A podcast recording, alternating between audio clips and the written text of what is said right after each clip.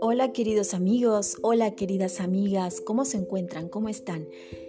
Yo el día de hoy quiero hablarles un poco de la ley judía, la alhaja, y vamos a hablar un poco sobre lo que se refiere que está prohibido dañar al compañero con palabras. Y vamos a dar algunos ejemplos. Uno, no se debe preguntar el precio de un objeto cuando no tiene ningún interés de comprarlo. Es decir, no entrar a ninguna tienda simplemente por preguntar si no lo va a comprar. Dos, una persona que pecaba anteriormente no debe recordarle sus pecados del pasado, como decir, y tú que hacías tal cosa, no te acuerdas, eso es afligir a alguien, así que eso está prohibido.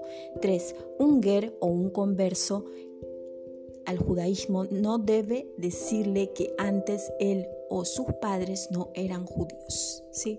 No se le debe hacer recuerdo a un converso de que anteriormente él no era judío. Está prohibido por la Torah. 4. No debe preguntarle algo a alguien que sabe que no tiene respuesta.